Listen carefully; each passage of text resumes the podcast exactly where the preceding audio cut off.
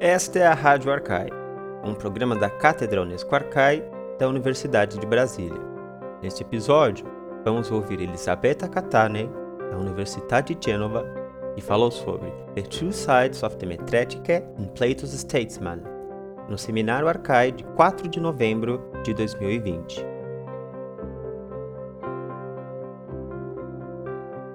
Olá a todos e a todas, bem-vindos para mais um seminário Arcai. É, esse semestre, todas as quartas-feiras, às três horas da tarde, temos nos encontrado aqui nesse espaço virtual. Hoje, devo dizer que estou especialmente contente de poder receber uma amiga de muito tempo, uma colega muito estimada, a professora Elisabetta Cattani, da Universidade de Gênova. Bem-vinda, Elisabetta, benvenuta. Grazie. Elisabetta é muito conhecida aqui no Brasil, tem estado conosco várias vezes, tem publicado também textos em língua portuguesa. Vocês conhecem ela como uma especialista dessa relação entre matemática e eh, filosofia, especialmente na área do pensamento antigo, obviamente. Ela é professora atualmente titular, professora ordinária, como se diz na Itália, de História da Filosofia Antiga da Universidade de Gênova é atualmente também presidente da Sociedade Italiana de História da Filosofia Antiga, a CISFA, que é um órgão que reúne, conjuga todos os professores de filosofia antiga da Itália, e é também membro, eh, desde o ano passado, do comitê executivo, isto é, do board, digamos assim, de gestão da International Plato Society. E, então, é um grande prazer receber a Elisabetta. A Elisabetta irá é, falar conosco é, em inglês, gentilmente, para que eh, ficasse mais fácil também poder encontrá-la assim, nessa Babel das línguas que é a nossa vida eh, de pesquisadores internacionais. E eu deixei logo aqui no começo, no primeiro chat, um link para o handout e um breve abstract também que ela gentilmente mandou para a gente da conferência dela. Elisabetta, muito obrigado. A palavra é contigo. Grazie a te Gabriele in questa babele delle lingue che tu eh, eh, citavi poco fa. Eh, mi permetto di, di, ringraziarti e di salutarti in italiano perché giustamente fra due Grazie. italiani non ha molto senso, come dicevamo prima, usare un'altra lingua, eh, però eh, nella comunità scientifica per farsi capire meglio, per comunicare a, a più ampio raggio eh, i risultati delle nostre ricerche, è bene eh, usare eh, l'inglese. No? E quindi let's move on to the English language. Uh, I'd like to uh, read with you some passages of the Statesman, Politicus, and one passage of the Laws.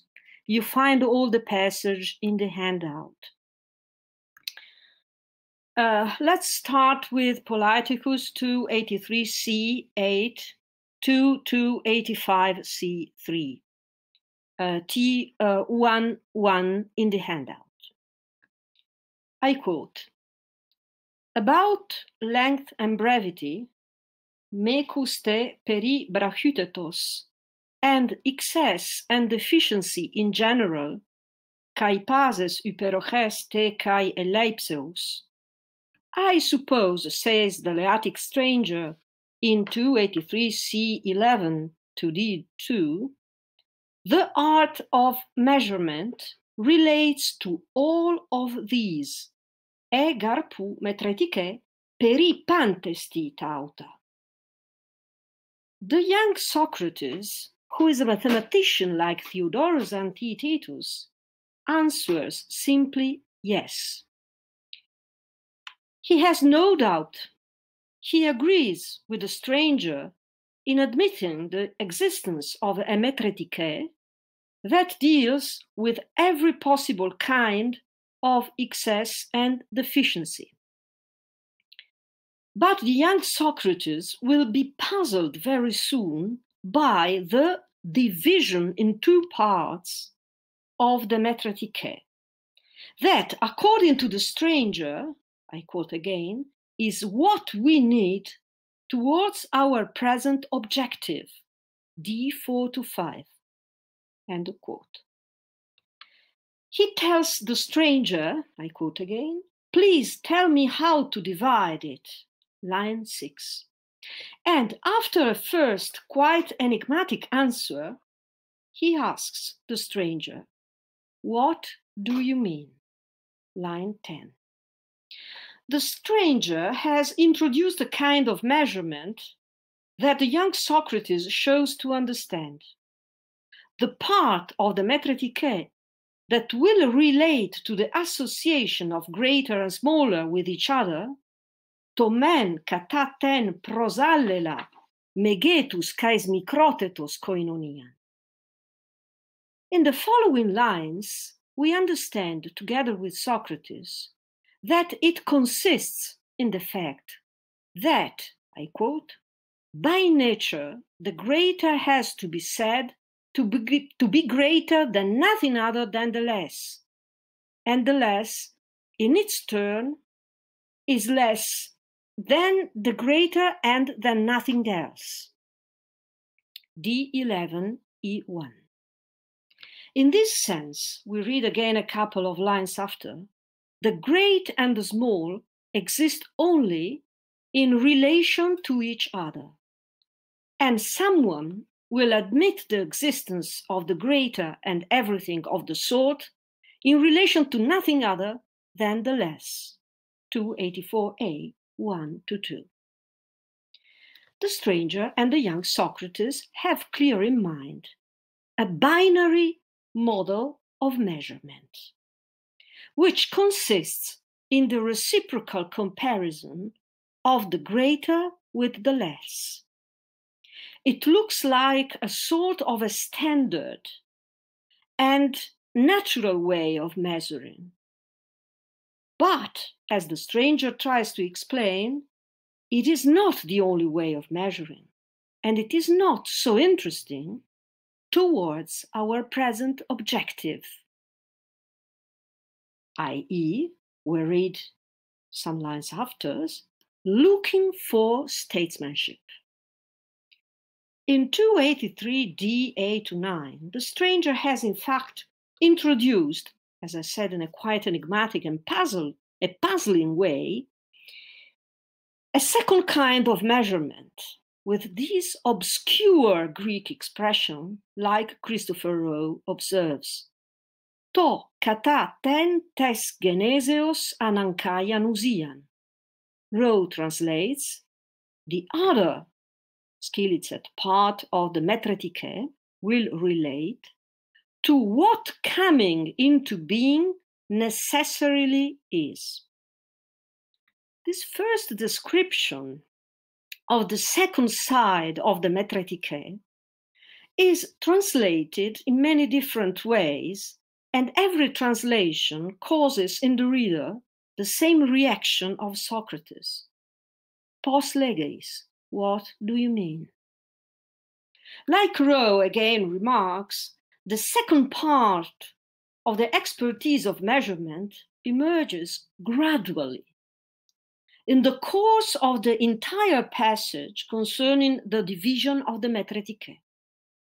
The visitor chooses to talk about it gradually and progressively. At the very beginning of its appearance, we have only the impression that it has to do with the process of genesis, which has a positive result. There is something that comes into being and whose existence is necessary and substantial. Such a process is quite soon compared by the stranger to the case with the sophist. And he clearly refers to the well known passage of the parricide in the sophist. We compelled, he says, I quote again, 284b 7 to 9, what is not into being as well as what is when our argument escaped down that route. Entosophiste, prosenankasamen einai tomeon, epeide katatuto, diefugen emas hologus. The hidden side of the metretike appears gradually to be something processual, that has a strong generative power that of compelling what is not to be. Between its first description and the reference to the sophist, the stranger and Socrates have in fact better characterized it. We must lay it down, says the stranger in 283e 8 to 10, that the great and the small exist and are objects of judgment in these twin ways. They exist, as we saw before, in relation to each other, prosallela. But in another way, they exist in relation to what is in due measure, prostometrion. If someone will admit, asked the stranger to Socrates, the existence of the greater and everything of the sort in relation to nothing other than the less, it will never be in relation to what is in due measure. You agree? That's so, answers the, the, the young Socrates. The greater and everything of the sort, every form of excess and deficiency, as we read before, prostometrion, in relation to what is in due measure. That is the not being that the second side of the metretike has the power to force into being. It is to say, a salvific power. There really is, says the visitor, such a thing as what exceeds what is in due measure, and everything of that sort. And just in that aspect, those of us who are bad and those who, who are good most differ. End quote. The metretike, prostometrion, saving the existence of excess and deficiency, not only in relation to one another, but in relation to what is in due measure, saves an important difference, the one between bad and good human beings. And it saves even more. Without it, I quote again, we shall destroy, observes the stranger, both the various sorts of expertise themselves and their products. And in particular, we shall make the one we are looking for, statesmanship, disappear.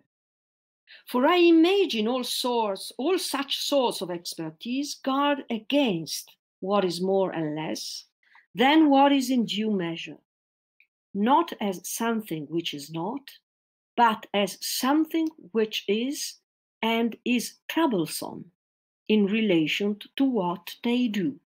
Calepon peritas praxis.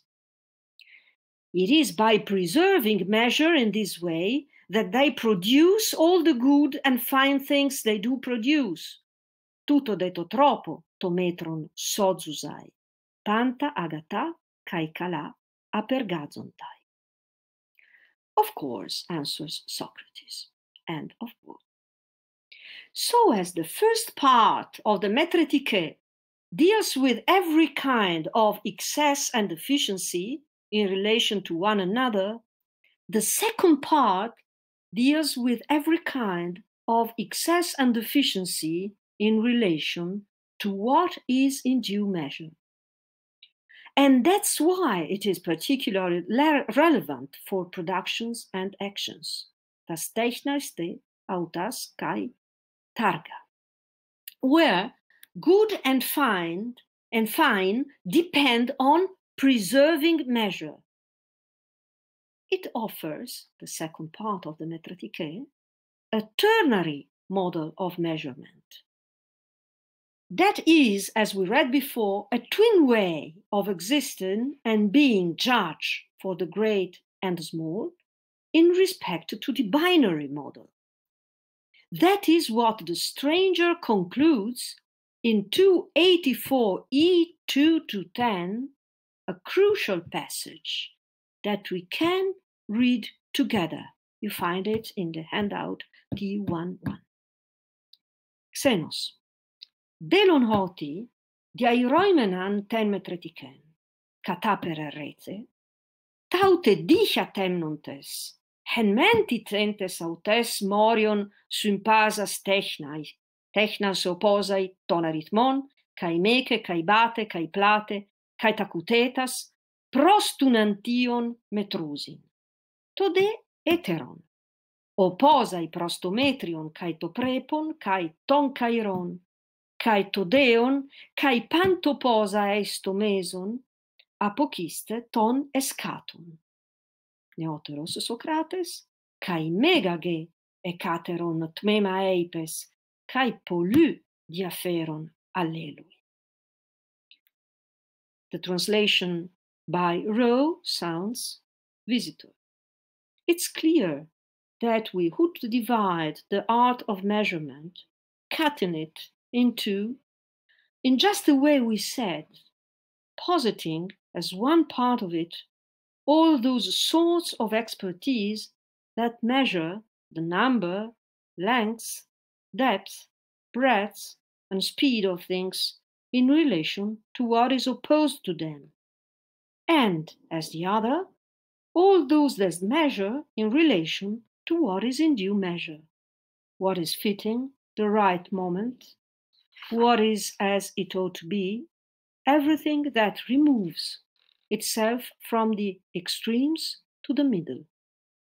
Young Socrates. Each of the two sections you refer to is indeed a large one and very different from the other. End of quote. Let us try to understand better the difference the visitor is drawing here between the two cuts of the Metretike.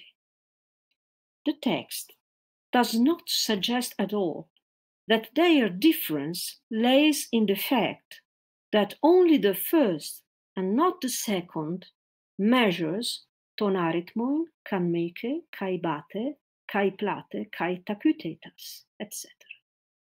Both of them measure, as we read before, every kind of excess and deficiency, defining them through numbers, lengths, depths, breadths, etc., but in a different way. The first measures them in relation to what is opposed to them, says the visitor. Following the binary model of measurement, we can recognize something, a measure, a number, a defined extension, etc., only in opposition to what has a contrary measure, a small number, in opposition to a greater one, and vice versa, a short length in opposition to a longer one, etc. On the contrary, according to the ternary model of measurement, we can give something a measure, a numerical order, a certain extension, and so on, prostometrion, in relation to what is in due measure, which receives a general definition. Everything that removes itself from the extremes to the middle, and some example as well, prepon, kairos, deon, etc. All the possible sorts of measurement have to do with numbers, lengths, depths, etc. But the first is binary and the second is ternary. In so far, the latter has always to do with a meson between the two extremes of less and many, great and small, excess and deficiency.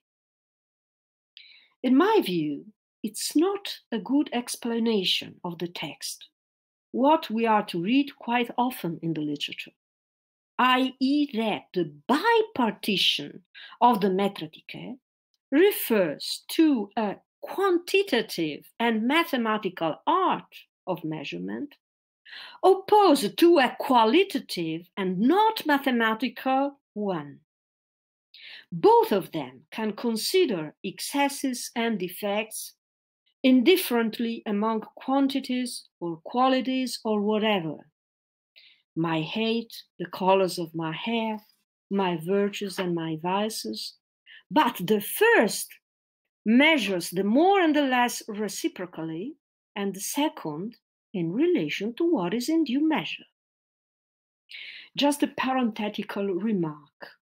I'm not so convinced that it's possible to attribute to Plato in regard to great and small, more and less, excess and deficiency, a clear distinction between quantity and quality. Even in Aristotle's categories, chapters 6 and 8, we find many intersections between quantity, quality, and relations as well. End of the remark. End of the footnote. If this way of reading the passage is acceptable, we can maybe better understand the profession of anti Pythagoreanism that the stranger does immediately after T12 in the handout. It could be quite boring or complicated to analyze punctually the passage. But what emerges quite clearly from it is that Pythagoreans, sophisticated people, that's supposed to say something clever, we read in 285a 1 to 2, are wrong in accepting only the first kind of measurement of measurement and applying it to everything that comes into being line 3 in this way they think that things are alike line 6 and they do not grasp their various unlikenesses b2 even if they divide them into classes the skeptical attitude of the stranger towards this aspect of the Pythagoreanism finds an interesting pendant in the fact that he mentions in the whole dialogue, in the whole Politicus, only once and very early arithmetics and other techni of the same kind. We are in Politicus 258 d4. And then forgets arithmetics, paying more attention to logistike, 257a7, 259e1, and geometry, 257a7, 266a7. Pythagorean arithmetics can be effectively seen as a sort of universal art of measurement, which reduces everything to different numbers and ultimately to units. Because number, arithmos, is conceived as monadikos arithmos, a set of indivisible and undifferentiated units. It is well known how this perspective has fallen into crisis after the discovery of incommensurable magnitudes the best reference is to 18b4 Diels-Kranz, whose relation, the relation between incommensurable magnitudes, cannot be expressed by any arithmos or common unit. The way in which the stranger mentions and considers in the statesman arithmetics on one hand, logistike and geometry on the other hand, shows that he is aware of the divorce between arithmetics and geometry that probably took place inside Pythagorean school in consequence of the discovery of the incommensurability. At the same time, he looks favorably at the intellectual tools developed in order to heal the rift. First of all, to the logistike, which can be understood as a theoretical study of logoi or relations between numbers that can also express relations between magnitudes. Most important references are Gorgias for uh, 51b, Charmides 166a, and 47b3 Diels-Kranz. In few words, the Eleatic stranger in the statesman knows and uses with intelligence part of the catalogue of the sister disciplines, Mathemata Adelphea, in Republics 6 and 7. But he does with it something more. in his controversy against the Pythagoreans, he's suggesting a connection between it and the metretike, or even better, a possible error concerning the metretike. Let's uh, look at the laws. Such a connection, the connection uh, between the controversy on the incommensurable uh, magnitudes and the metretike, such a connection becomes explicit in the laws. In a passage that is hardly quoted by the commentators or the statesman, almost every commentator quotes the famous occurrence of the metretike in the Protagoras, but I haven't found any mention of the description of the metretike in the laws. Let us try now to explore this reference. The passage is Laws, Book 7, 819 C7 to 820 C5, and this is T22 in the handle. The Athenian has introduced three related disciplines that still remain for gentlemen, tois eleuterois. So translates Trevor Saunders 788 817E5, T2 1 in the handout. These three disciplines are logismoimen, kai taperia rhythmus, hen mathema. Metretike de mecus kai epipedu kai batus, ossen au deuteron, tritonde teston astron periodu prosallela os pefuken, poreuestai. In comparison with the list of mathematical disciplines in Republic 7, we don't find at the first place arithmetics and then logistike, but at the top of the catalogue, the study of logismoi, i.e., logistike, that in so far considers logoi of numbers, couples of arithmoi, includes the study of numbers, i.e., arithmetike, in one discipline. The third place belongs, like in Republic 7, to astronomy. Even it is described in a less geometrical way than in Republic 7, insisting on the reciprocal relations of the movements of the stars.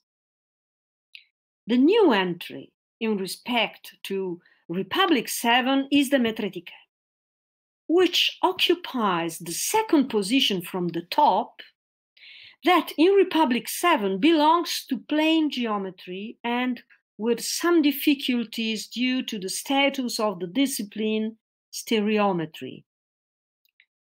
What is metretike de mecus kai epipedu kai batus? Measurement of line surfaces and solids, like Saunders translates. We can imagine it like a part of the theoretical study of magnitudes concerning their measurement, a sort of metretical part of plane and solid geometry. Does the Athenian give us some details more about it? Yes. Starting from 819C7, T22 in the handout, and uh, he gives us some details about the Metretike in a quite polemical way. The Athenian is very critical against a form of, I quote, deep rooted ignorance, at once comic and shocking, that all men display in this field. My dear Cleinias, he goes on, even I took a very long time to discover mankind's plight in this business. But when I did, I was amazed and could scarcely believe that human beings could suffer from such swinish stupidity. I blushed not only for myself, but for Greeks in general. 819 D5 to E1. All men, Greeks in general, who become some lines further a particularly estimated group of Greeks, most esteemed among the Greeks, 820b 4 to 5, are ignorant like a swine. And that means they don't have any idea of counting and measuring like Agamemnon in the Republic, 522 D1 and 9. Agamemnon, who is extremely ridiculous, Pangeloion, and absurd, Atopon, because he cannot even count his feet like a beast. The way in which they don't have any idea of calculation and measurement is better described by the Athenian, and it has to do with the difference between commensurable and uncommensurable magnitudes. Cleinias suggests with the Athenian, agrees, sorry, with the Athenian in admitting that, I quote, a length is essentially expressible in terms of another length, one surface in terms of another surface, and one volume in terms of another volume. 8, 19e, 13, and following. In this sense, magnitudes are all commensurable 8, 19e, 10 to 11. Few lines further, they even admit that the relationship of line and surface to volume or surface and line to each other is regarded by Greeks as in some sense commensurable. 820a 9 to 10 in recognizing commensurability Cleinias first human beings greeks and estimated greeks are not ignorant. They are wrong. Their mental state is like Cleinias one worthless 820a6 phaulos in front of a problem. What if some these, i.e., lines, surfaces, volumes, can't be thus expressed, either exactly or approximately? What if some can and some cannot, in spite of your thinking they all can? End of quote. 820a 3 to 5. All we Greeks, says the Athenian a couple of lines later, believe them, lines, surfaces, volumes, to be commensurable, when fundamentally they are incommensurable. 820b 2 to 3. This is what makes men, Greeks, and experts, very likely Pythagoreans, ignorant, stupid and comic like a pig. To believe that magnitudes that can be commensurable in so far they can be expressed in terms of another magnitude are never incommensurable. Even if it happens that a magnitude cannot be expressed in an exact or approximate way in terms of another magnitude. Starting from this form of ignorance, adds the Athenian to the previous remarks, there are a number of additional and related topics we read in 820b9 uh, to C2, a number of additional and related topics which are fertile breeding ground for mistakes similar to those we've mentioned. That is why the study of the Metretike is important. It studies, in Bury's translation, problems concerning the essential nature of the commensurable and the incommensurable. For students who are not to be absolutely worthless, it is necessary to examine these and to distinguish the two kinds, and by proposing such problems one to another, to compete in a game that is worthy of them. 820c 4 to 9. End of quote. That's all the laws tells us, tell us about Metretike. An issue of some well-known procedures of measurement is perceivable in the lines we have explored.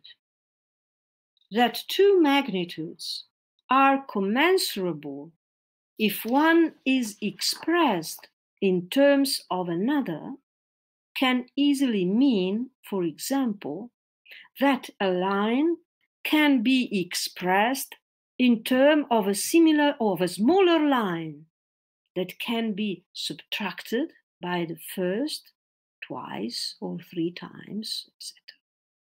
This subtraction can produce an exact result. For example, the line A is equal to 2 or 3 lines B, but it can produce a rest. In this second case, measurement proceeds by approximation. An academic testimony gives us information in the same sense. A passage in the Academica by Philodemus, I'm referring to Gaiser's edition of 1988, and I quote the passage in the handout, suggests that the metretike of the laws can be considered a theoretical study of commensurability and incommensurability with special regard to applications and results of the method of measurement called anthyphairesis or antanairesis. In this sense, it can be understood as a sort of geometric correspondent of the Logistike Techne. This method is explicitly mentioned in a passage of Aristotle's Topics. Aristotle Topics 8 3 158b 29 to 35 T3 in the handout. And it is mentioned uh, like a way of expressing logoi, ratios, relations between two magnitudes that can be also of different kinds, a line on the surface, for instance. The commentary to the topics attributed to Alexander's defines it an archaic logos, a way of expressing relations between magnitudes older than the so called general theory of proportions we are to find in Euclid Elements, Book 5.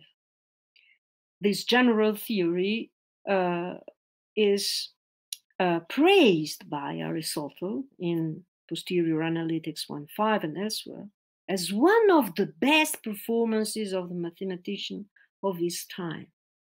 We are before this performance.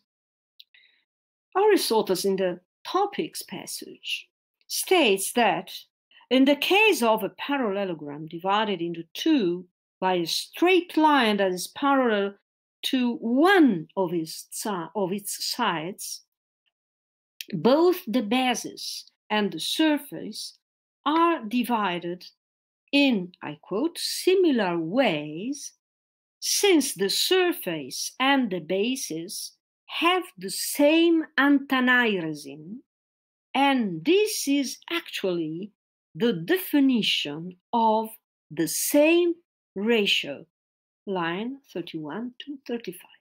End of quote. The term antanairesis hints, wrote Paolo Zellini, an historian of mathematics, an Italian historian of mathematics and physics. The term antanairesis hints at a sort of antagonism, a mutual confrontation between magnitudes, as well as the resolution of this conflict, i.e., the idea of finding a balance between opposed parts, ultimately outlining a process that consists in the repetition of the same elementary operation of, of subtraction of different magnitudes that are related to each other by recursive formula. End of quote. This is what is generally indicated in the literature as a Euclidean algorithm, whose relevance in the mathematics of Plato's Academy was shown by more than one scholar, especially by David Fowler. Its basic example consists in the relation between two lines segments. Given two lines segments, A and B, for example, where A is longer than B, look at the figure one in the handout, it's possible to establish the ratio they have to each other by taking the smallest line segment B as unit of measurement and then proceed by means of repeated subtractions. The small line segment B is subtracted from the big one a certain amount of times until the latter is completely measured, i.e., it corresponds to a certain number of units. If, for instance, A is equal to 6 inches and B to 2 inches, A is equal to 3B. However, it is very likely that repeated subtractions of the smaller line segment to the bigger one at some point produce a rest, a remainder, between the segment that must be measured and a certain number of units. As would happen, for instance, if C is equal to 7 inches and B to 2. In this case, it would be a rest R equal to 1 inch in excess of 3B and in defect to 4B.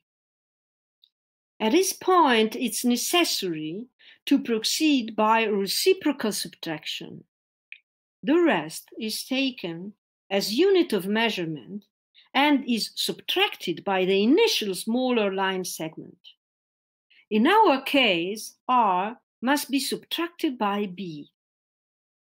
The procedure stops when the rest measures comprehensively, i.e., without additional remainders, the segment from which it is subtracted. In our example, this happens immediately since the rest R equal to 1 measures without remainder, without remainder the segment B after the first subtraction. The line segment R, therefore, results to be the highest common measure between the initial line segments C and B, and it can measure them precisely with no rest.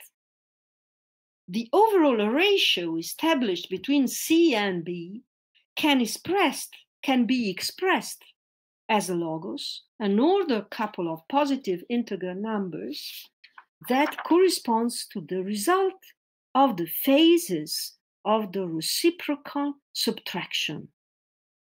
In this case, the initial line segments are commensurable. Instead, in the case of incommensurable magnitudes, for example, the diagonal and the side of the square, it's not possible to define any kind of rest that can measure them both. So the process of measurement is infinite, even though the rest becomes increasingly smaller.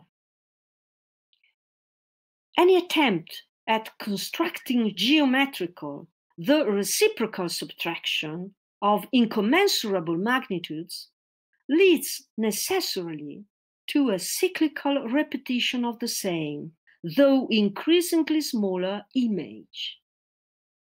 Even in case of incommensurable magnitudes, the amount of subtractions undertaken in the course of the antanairetic procedure can be expressed by means of a series of couples of positive integers.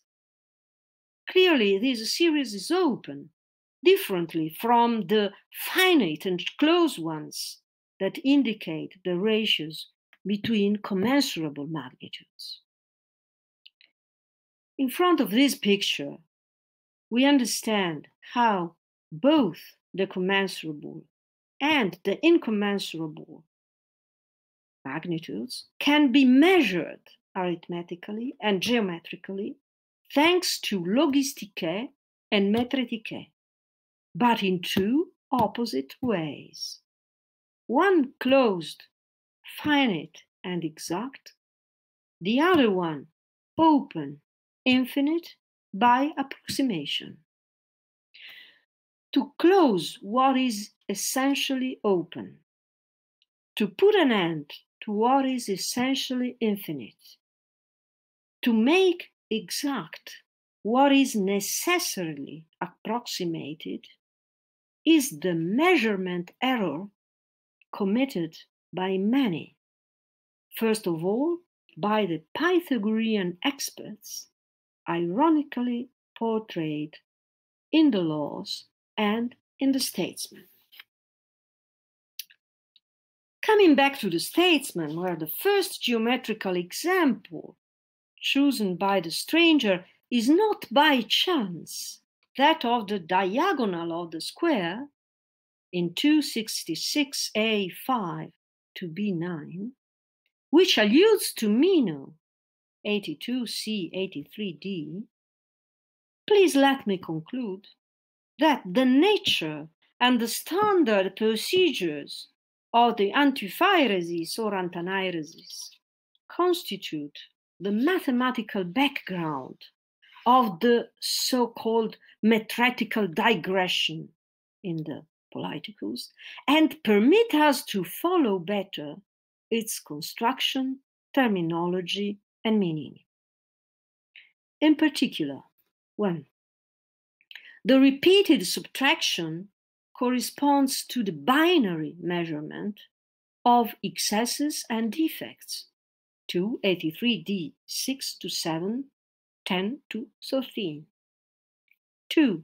The reciprocal subtraction, which consists in the infinite approximation of incommensurable excesses and defects to a common measure, corresponds to the ternary measurement of excesses and defects to 83dA to 9, E3 to 12 that converge excesses and defects towards a measure which cannot be exactly determined. The stranger underlines quite often how both the forms of measurement, i.e., both the procedures of subtraction, can be extended to every kind of excess and defect and how they can save fields of knowledge like technai and praxis. We don't find in the statesman an epistemologically strong binary art of measurement typical of mathematics and the frail ternary art of measurement typical of ethics and politics but a double mathematical metretike that can be a good model in many fields of knowledge. Mathematics doesn't offer to Plato only the rigor, somehow petty, of which Aristotle complains in Metaphysics Alpha Elatton, but also, as Imre Toth wrote about the experiment of the slave in Meno, the possibility to encircle the abyss of not being with a dance. La possibilité d'encercler l'abîme du non-être avec une danse. Thank you very much. Muito obrigada. Muito, muito obrigado, Elisabetta. Muito obrigado. É, vou dizer duas palavras em português, depois vamos é, começar a nossa conversa. Primeiramente, eu sei que você entende muito bem português, por isso que eu posso falar assim. É, fiquei especialmente feliz e contente, é, Elisabetta, por ter aceitado falar conosco hoje, porque além do conteúdo, a maneira como você construiu o seu paper, a sua fala, é extremamente interessante. Né? O, a gentileza que você nos deu esse abstract, esse handout muito extenso, com várias línguas, para poder de fato entrar um pouco mais na tua pesquisa. Então, muito obrigado. É, o nosso sistema aqui é que as perguntas são enviadas normalmente pelo chat e eu vou repassá-las para você e, e, tudo bem. É, mentre vou mudar, switch to Italian. Eh, mentre eh, aspettiamo che eh, i nostri colleghi si scaldino un momentino, io volevo farti alcune, prima, prima, di tutto grazie, eccetera, eccetera, però la prima cosa che eh, volevo dirti due cose. La prima, eh, non, non, parleremo del pitagorismo. Questo... Era una provocazione no, perché eh, in realtà io ho capito ormai eh, che devo seguirti su questa strada da qualche anno, eh, della, dell'idea dell'incommensurabilità, e cioè che quello è veramente il fatto che cambia. Io avevo dei dubbi, ho avuto dei dubbi per molti anni, però alla fine, soprattutto poi anche grazie alla lettura del tuo libro, degli enti matematici, in effetti la storia è sempre raccontata un po' in, questo, in questo modo. No? Della... Quindi va benissimo. Io invece volevo parlarti di, una, di, un personaggio che mi è venuto in mente mentre tu parlavi e mi sono messo a pensare, ma sarà... che è Isocrate? Isocrate. Perché normalmente Isocrate è un po' ricordato in, nel, nel, politico, no? nello statement, perché c'è quest'idea simile a quella di Platone di una soluzione pastorale del problema della politica. Però io mi ricordo da letture anche abbastanza recenti che ho fatto su Isocrate, che Isocrate in realtà è uno che critica moltissimo come uno che forma i nuovi politici, Isocrate, e anche Platone, alla fine è uno che forma i nuovi politici. Però Isocrate dice sì, ma la matematica, che fate? Usate la matematica per fare queste cose, no? E quindi ho un po' l'idea, non so se è un'idea pazza, volevo chiederti, che in fondo qui eh, Platone e la scuola di Platone, fondamentalmente, l'accademia, sta anche cercando di rispondere a un critico eccellente eh, sull'idea di, di, che si deve pensare la politica all'interno della filosofia, come Isocrate, è come una specie di grande giustificativa, Elisabetta, non so se siete d'accordo, eh, che si può fare matematica, cioè si deve usare la matematica, però attenzione, non si deve usare in qualsiasi modo, no? E quindi ho, ho un po', non so se magari un'idea un po' strana che mi è venuta, però ho questa immagine di questo Isocrate che sghignazza al vedere questo lavoro terribile che fa Platone di cercare di usare, di salvare un po' la matematica per parlare di politica, eh, fondamentalmente. Questa è la prima osservazione, non so se vuoi già rispondere oppure posso... Se, posso rispondere in italiano a ruota libera, sì, magari parlo lentamente.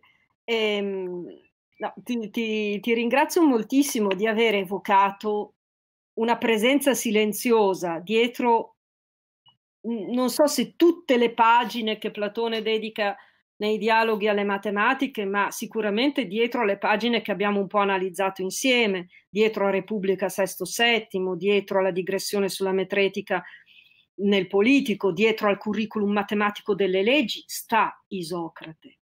E stanno, cioè è, è, è la, la, la, coralità di, che, che, proprio di personaggi che affrontavano queste questioni è notevole perché Sai bene che poi lo stesso Aristotele interloquisce criticamente con Isocrate nel protrettico, quindi noi ci dobbiamo immaginare un'accademia nella quale sono presenti e attivi quantomeno Aristotele, molti accademici che sono matematici, Platone stesso e dall'altra parte Isocrate.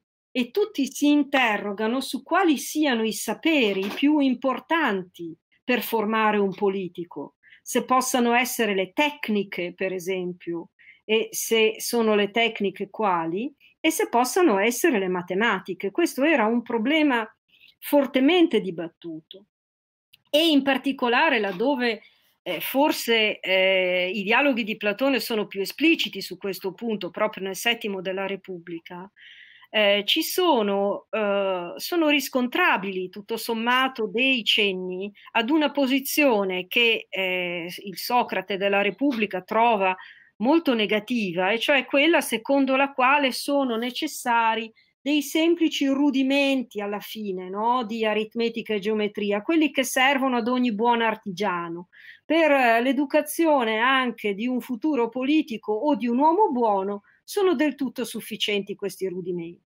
Ecco, dietro a questa posizione si può eh, vedere eh, Isocrate, si possono vedere alcune delle sue orazioni, eh, in particolare l'Antidosis, e, eh, e esiste veramente questa serie di personaggi evocati in silenzio dalle questioni relative eh, al ruolo delle matematiche nella formazione del politico. E eh, la cosa interessante è che noi ci aspetteremmo, la citazione finale nel mio paper di Aristotele, ci aspetteremmo che Aristotele in questa diatriba stia dalla parte più di Socrate tutto sommato che eh, di Platone, in realtà se uno ricostruisce meglio il dibattito, Aristotele sta più dalla parte di Platone, ma contro alcuni accademici.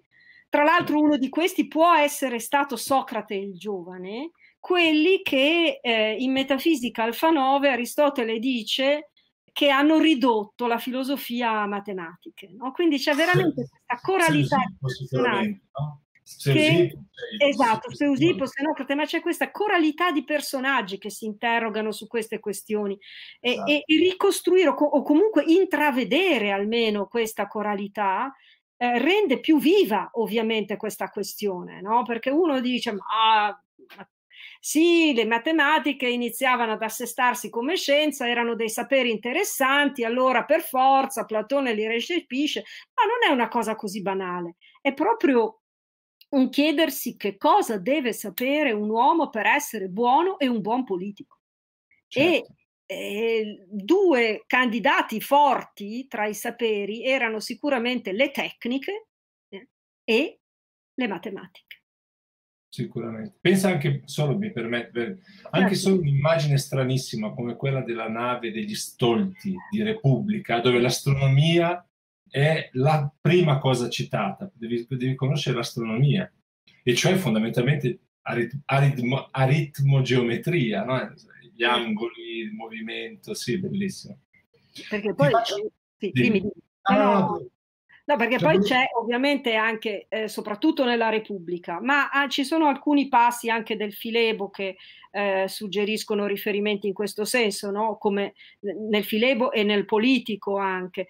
E c'è geometria e geometria, c'è astronomia e astronomia, esattamente come dicevi tu, no? quella veramente formativa non è quella che serve, come pensava Isocrate, a praticare le tecniche banali o a navigare a vista così, no, bisogna conoscere proprio eh, la, la, la, geometria dei cieli, l'aritmetica dei cieli e, e, quindi praticare queste scienze, queste discipline, insomma, nuove, le matematiche, in un modo teorico e puro, come dice più volte, eh, come dicono più volte i, i personaggi dei dialoghi di Platone.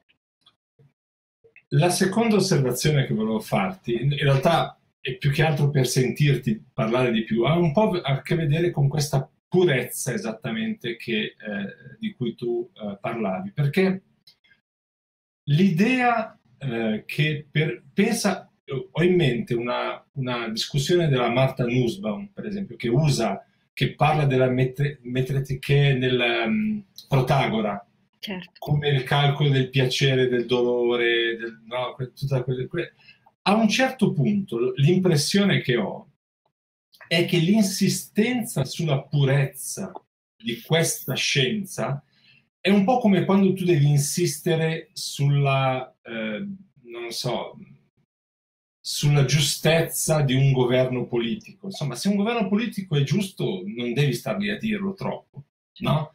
È un po' in questo senso, cioè l'idea di che tu devi cercare una purezza in questo processo di definizione della, delle matematiche, delle varie matematiche in questo processo, mi sembra, e quello ha un po' a che vedere forse con l'immagine che mi è venuta eh, di eh, Isocrate, mi sembra quasi una lotta, ehm, come si dice Elisabetta, una lotta senza speranza, disperata, perché devi farle funzionare le matematiche, funzionano, cioè devono servire a qualcosa fondamentalmente. In questo servire a qualcosa si mischiano. E lì eh, la, la, mia domanda è, ci sono due termini nel politico che mi hanno sempre molto eh, eh, colpito, che è l'insistenza anche dal, nel mito, nel mito del politico, l'insistenza per esempio a tutto il sistema di metaxu, di mediazione, che è una cosa molto platonica, però che voglio vedere in matematica usare l'idea della mediazione. E che vuoi mediare? Uno più uno, no? E l'altra cosa invece, Elisabetta, è la presenza forte dei daimones in questo processo, che anche lì ha a che vedere con una specie di qualcosa che non controlli poi alla fine. Quindi la, la, mia, la mia, riflessione che volevo darti così per sapere più o meno se, per ascoltarti di più è quali sono i limiti di questo processo che lo stesso Socrate sta ponendo. Perché una cosa è Socrate, no? E, e una cosa è il dibattito con lo straniero, eccetera. L'altra cosa è il giochetto teorico che vuole fare dietro Platone, che fa anche vedere, secondo me, a un certo punto i limiti di questa discussione. Basta. Scusa, ho parlato troppo. Eh, no, no, eh, invece hai dato un po' di, diciamo, di carne all'ossatura della, della, della, mia ricostruzione che volutamente è stata un po' così assetica, un po' matematica nel senso nostro del termine. No? Eh, in realtà la, la, la, provocazione di fondo è eh, di liberarci quando eh, leggiamo ogni riferimento alla matematica nelle letterature antiche, in particolare nella letteratura greco-romana, di liberarci dall'idea dell'uno più uno uguale due. Perché eh, il tipo di, eh, di, discipline matematiche che emerge da queste pagine è, eh, per così dire, un sapere eh, molto più, più libero, molto più aperto, eh, molto meno appunto fisso, legato per certi versi a esigenze di esattezza e capace di grande esattezza, questa esattezza che sconfina nella meschinità, come dice Aristotele in Alfa Elaton, no? Ma per altri versi è una grande avventura intellettuale che si lancia in ambiti dove sa che una soluzione non c'è. E l'ambito più importante in questo senso nel V secolo, tra la fine del VI e nel V secolo, è stato sicuramente quello del problema dell'irrazionale, dell'incommensurabilità. Poi ce ne sono stati ovviamente altri, anche problemi astronomici, studio dei rapporti musicali. Insomma, eh, le matematiche sono tanto più interessanti per Platone quanto più mostrano una complessità e una problematicità interna e mostrano anche aspetti di capacità di mettere ordine nel disordine, un po' per evocare il nostro amico Migliori, no? Per ordinare un disordine che non verrà mai eliminato. E gli strumenti intellettuali che la matematica ha per fare questo sono molto interessanti. L'Antanairesis è sicuramente uno e, e, e per molti storici della matematica anche uno molto importante. Eh, però eh, altri aspetti, ad esempio, noi siamo abituati, leggendo Platone e Aristotele, eh, a eh, incontrare molto spesso, anziché il termine aritmetica o il termine aritmos, la coppia pari dispari. No? In realtà questa coppia pari dispari fa riferimento ad un piccolo gruppetto di teoremi eh, presenti negli elementi di Euclide, che è una specie di parte fossile degli elementi, perché non è utile alla, allo sviluppo della catena argomentativa, dove si eh, dimostrano tutta una serie di proprietà dei numeri che dal punto di vista aritmetico, dal punto di vista computazionale non hanno nessun senso. È una filosofia del numero perché è una riflessione su una realtà che può mostrare degli aspetti straordinariamente interessanti per categorizzare poi la realtà nella sua totalità o per vedere come è fatta eh, strutturalmente la realtà eh, anche in altri campi, in altri, in, anche in altri campi di sapere, cioè è la problematicità della matematica che la rende un buon modello per altri campi di sapere, non è la sua esattezza. Se no saremmo troppo pitagorici, no? Ma, e qui veniamo ai daimones, questo uh, significa Uh, cioè se c'è un, un, un lato no, di questa problematicità della, eh, della matematica è senza dubbio il problema dell'irrazionale, il problema dell'alogon, no? E allora i daimones, e soprattutto quel gran daimon che è Eros, qui viene subito evocato. E troviamo un punto di contatto eh, tra eh, tutto quello che abbiamo ricostruito anche del possibile significato della metretica, della logistica, del ruolo educativo di queste discipline, e quello che si dice nella famosa scala d'amore del simposio, che a un certo punto si parla della bellezza delle scienze, no? La bellezza delle scienze che ha un enorme potere ascensivo, no?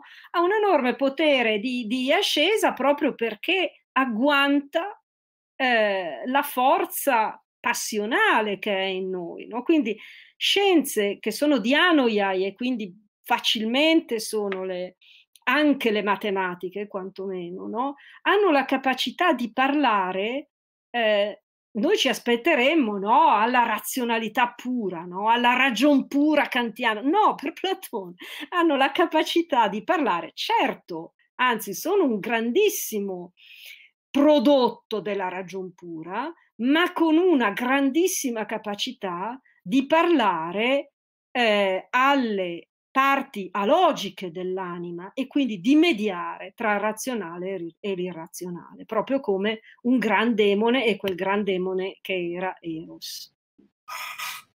Io eh, mi immagino Elisabetta eh, in certo modo come i nostri scienziati, i nostri scienziati eh, dovrebbero leggere Platone per capire come dirigersi alla gente, se no lasciamo tutto ai populisti, ai politici populisti, come toccare il cuore no, delle persone attraverso la scienza, molto interessante.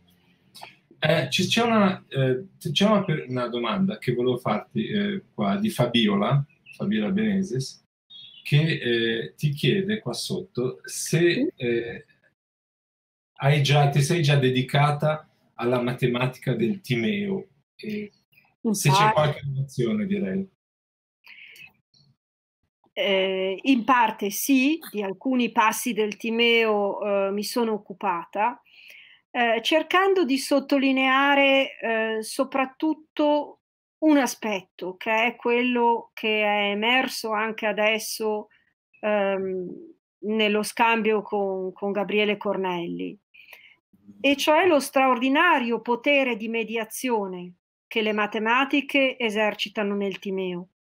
Un potere di mediazione fra il sensibile e l'intelligibile, fra il caotico, il caotico del principio cosiddetto materiale e invece l'ordine ideale.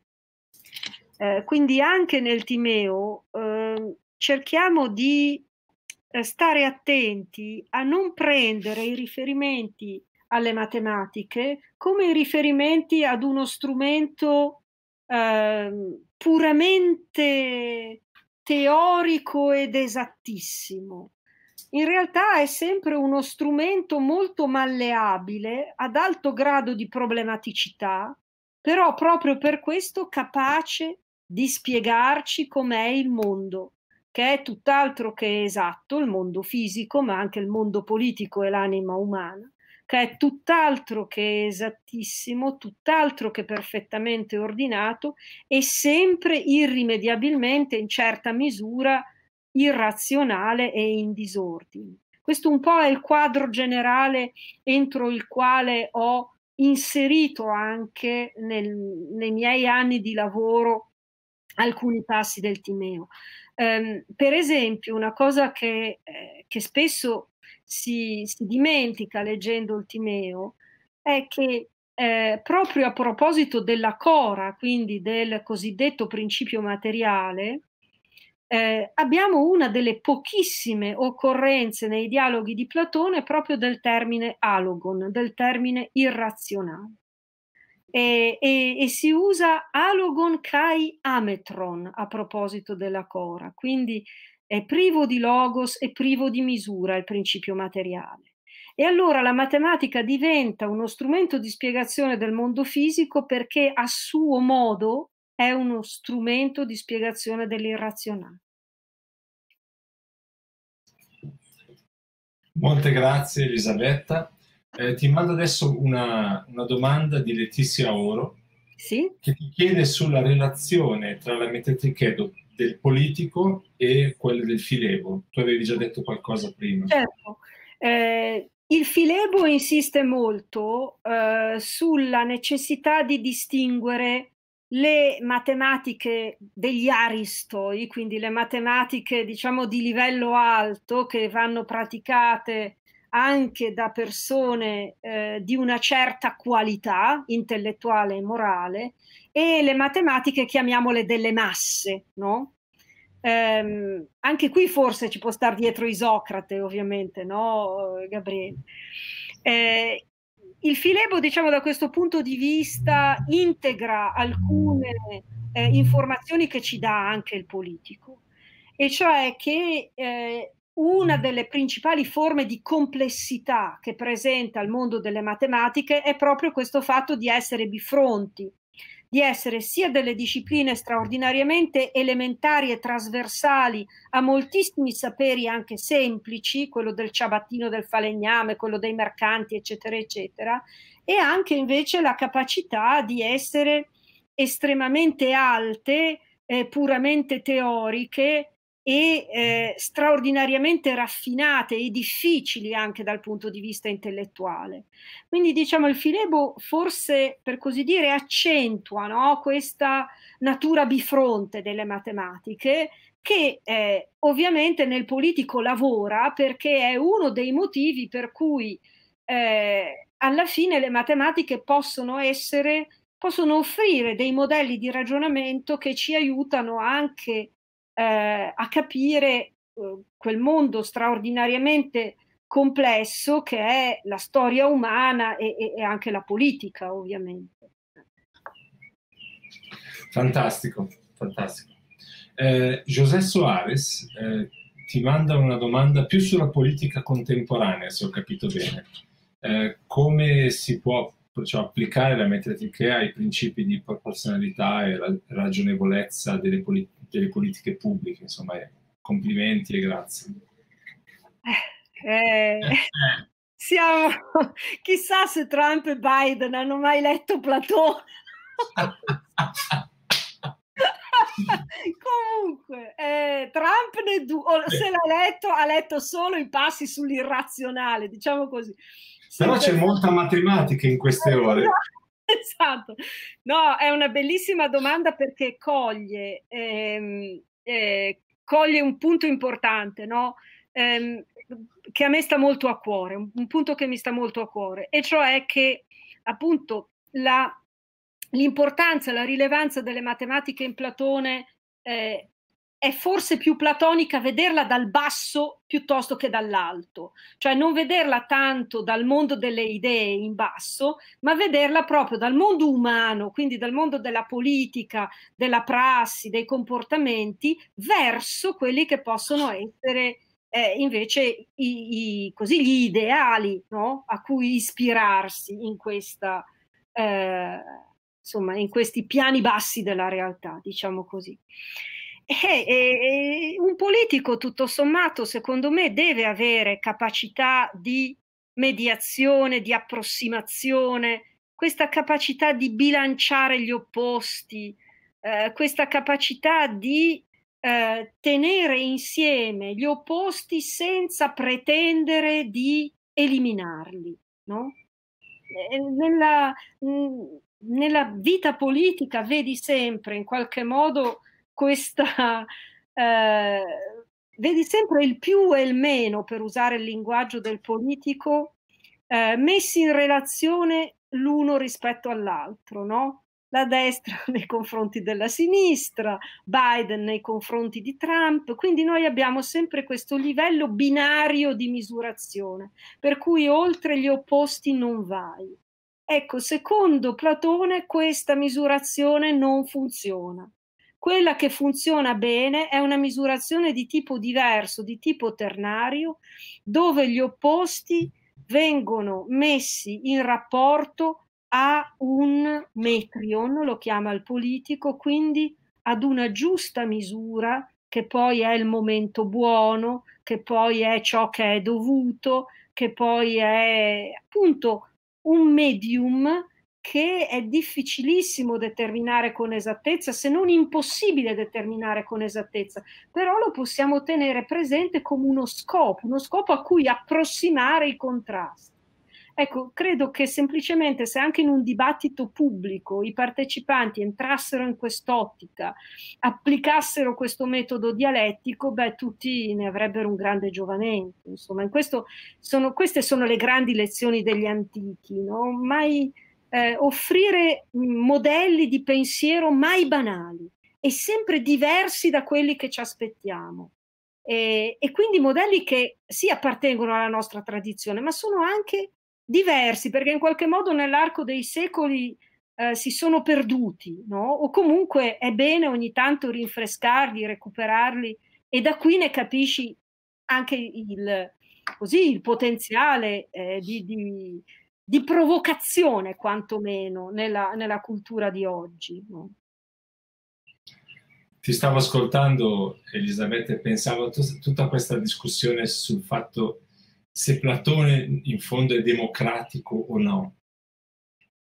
E, e, e quello che tu stavi dicendo era, Platone dice che la, la politica non si può risolvere nel, cont- nel, contrasto tra i due opposti, che è esattamente quello che i politici oggi, cioè i filosofi della politica, dicono che è il problema della democrazia. Se tu porti la democrazia al suo limite, la democrazia muore No? Non puoi portare, far funzionare le istituzioni democratiche nell'eccezione, perché nell'eccezione la democrazia finisce. Devi cercare sempre un metrion. Alla fine era quello. No.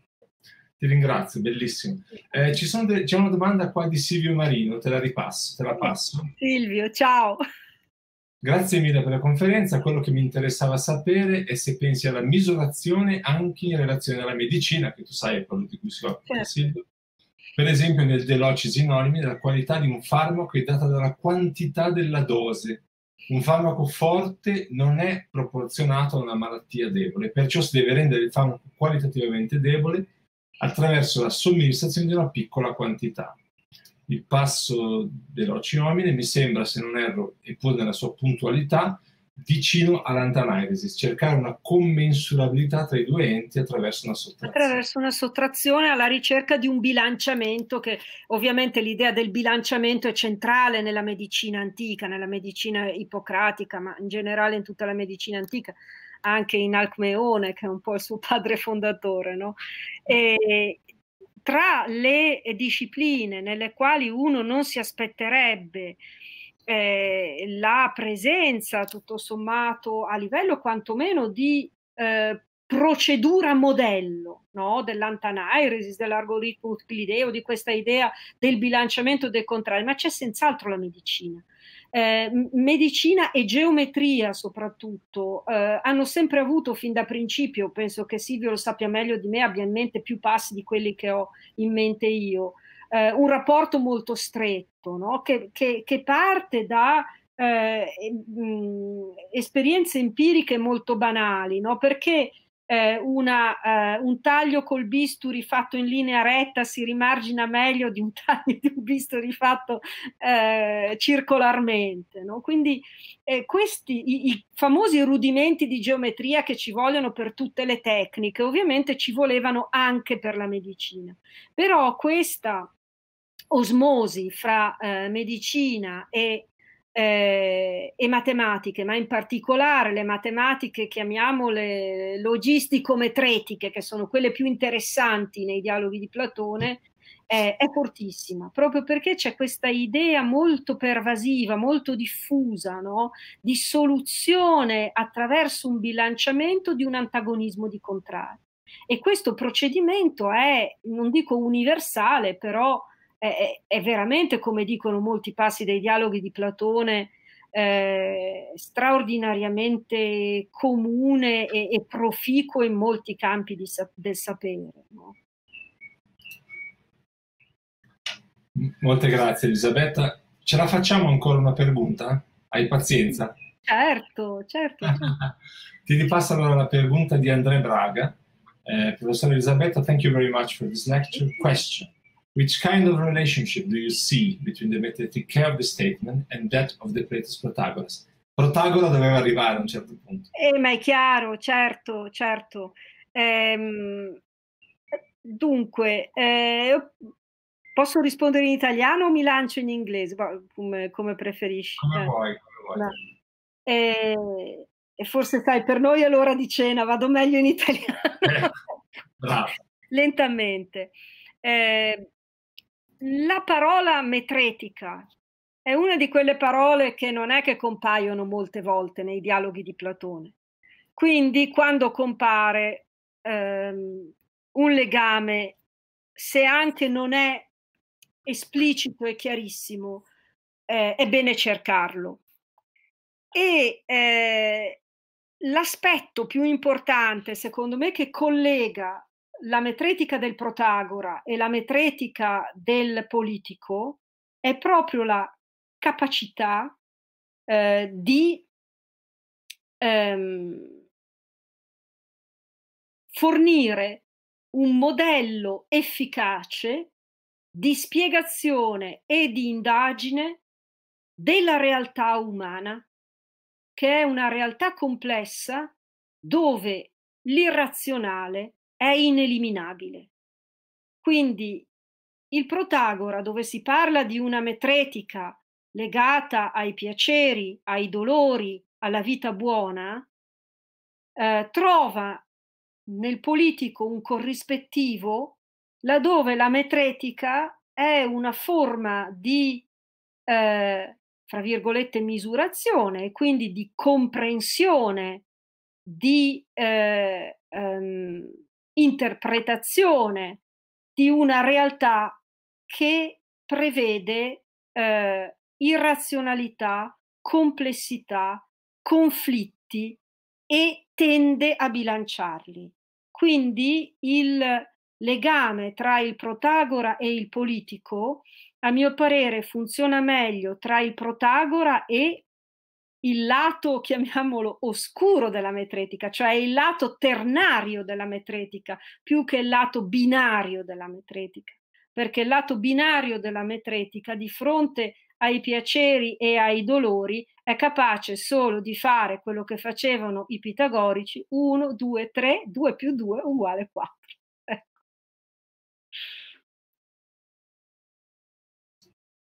Grazie, grazie Elisabetta. Dovevi finire con i pitagorici, eh ero sicuro. Me, questa storia va avanti da anni. E...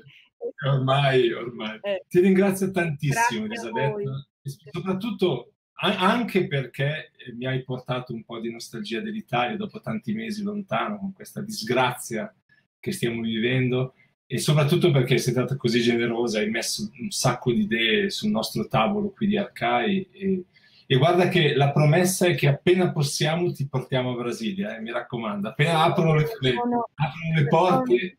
Alcuni, alcuni, membri del tuo gruppo, forse in passato li avevo anche conosciuti e incrociati, sì. ma è sempre, sempre, un piacere potervi, potervi vedere. Eh, e vi ringrazio tantissimo io per questa opportunità. Ho ripreso un testo che avevo abbandonato da, da più di un anno, mi avete fatto così eh, rinfrescare un po' di idee che altrimenti da soli uno lascia, lascia correre. Eh. È vero. Grazie ancora Elisabetta. Grazie a voi, grazie eh, e spero veramente ogni bene per tutti voi. Eh. Você ouviu a Rádio Arcai, da Cátedra Unesco Arcai sobre as origens plurais do pensamento ocidental. A Rádio Arcai é produzida por Gabriele Cornelli, André da Paz, Ariadne Coelho, Agatha Ibiapina e Milena Ribeiro. Assine a Rádio Arcai no seu agregador favorito e deixe a sua avaliação. A Cátedra Unesco Arcai integra o programa de pós-graduação em Metafísica da Universidade de Brasília. Acompanhe as nossas atividades em arcai.unb.br.